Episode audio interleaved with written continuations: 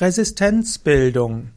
Resistenzbildung ist zunächst einmal die Fähigkeit von Bakterien und Viren, sich an Antibiotika und antivirale Mittel anzupassen und dann nicht mehr darauf zu reagieren.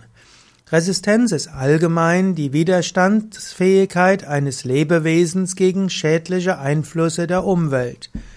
So hat zum Beispiel der Mensch eine gewisse Resistenz gegen Temperaturveränderungen. Der Mensch könnte nackt leben in Temperaturen zwischen plus 10 Grad und plus, ich glaube, 45 Grad. Der Mensch hat auch eine gewisse Resistenz gegen Bakterien und Viren.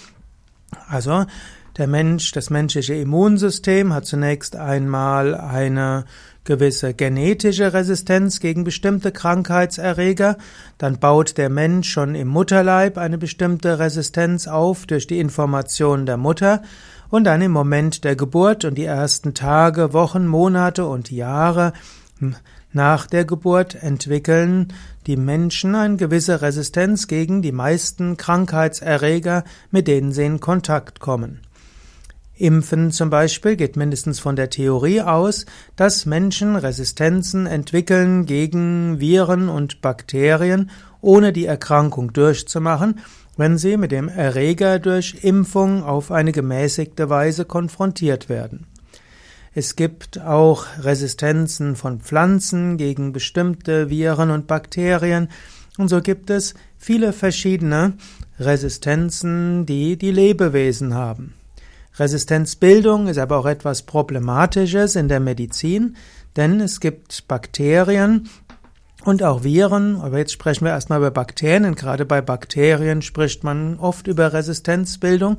Bakterien haben die Fähigkeit, genetische Mutationen durchzumachen und das kann zu führen, dass sie gegen Antibiotika resistent werden. Und so kann es sein, dass die Wirkung der Antibiotika reduziert wird. Und gerade der exponentielle Gebrauch von Antibiotika führt dazu, dass immer mehr resistente Bakterienstämme sich entwickeln. Und so sagt auch die moderne Schulmedizin, dass man sehr viel weniger Antibiotika verwenden sollte.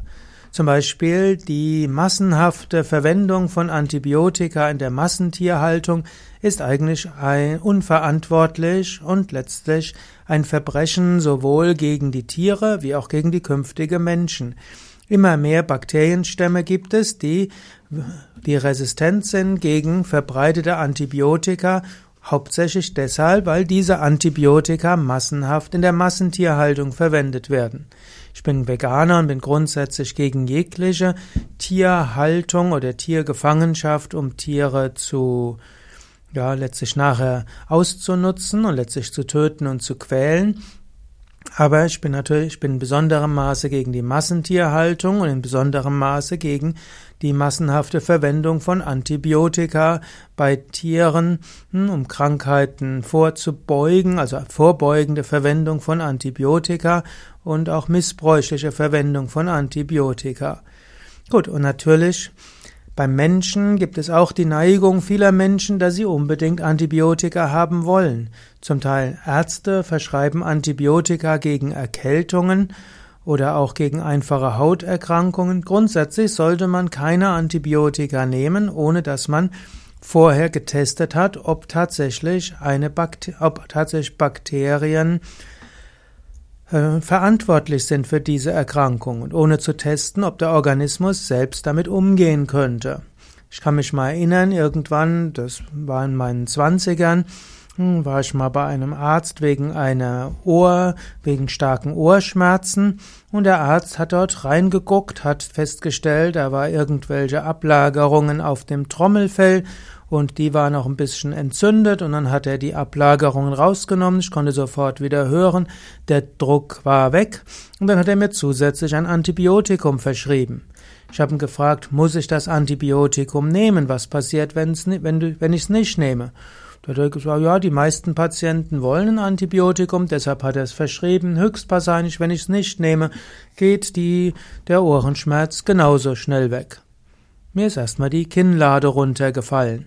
Der Arzt wusste, dass man eigentlich kein Antibiotikum braucht, aber weil die Patienten bei starken Schmerzen immer denken, sie brauchen ein Antibiotikum, hat er das Antibiotikum gleich verschrieben. So, so, so ist doch gar bei den meisten, äh, bei den meisten Lungenentzündungen Antibiotika nicht notwendig. Man müsste nämlich erstmal testen, ist die Lungenentzündung tatsächlich durch Viren oder durch Bakterien erzeugt worden. Die meisten Erkältungen sind Virenerkrankungen Antibiotika sind überflüssig. Heute sagt man auch, bei den meisten Blasenentzündungen braucht es auch erstmal keine Antibiotika. Selbst Blasenentzündungen sind zu einem großen Teil nicht von Bakterien entstanden.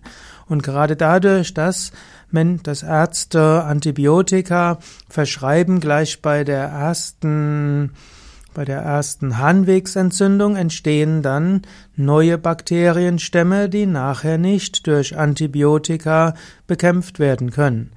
Vielleicht hat die Patientin oder der Patient eigentlich eine virale oder auch eine Hefepilz ähm, Blasenentzündung. Die Antibiotika bewirken nichts Positives außer einem Placebo-Effekt, aber dadurch, dass diese Antibiotikum gegeben wurde, werden die ganzen, wird die Flora auch in der Blase gestört und es entstehen Bakterienstämme, die künftig gegen dieses Antibiotikum resistent sind. So sollte man Antibiotika nur dann verwenden, wenn sie wirklich nötig sind, um auf diese Weise Resistenzbildung vorzubeugen.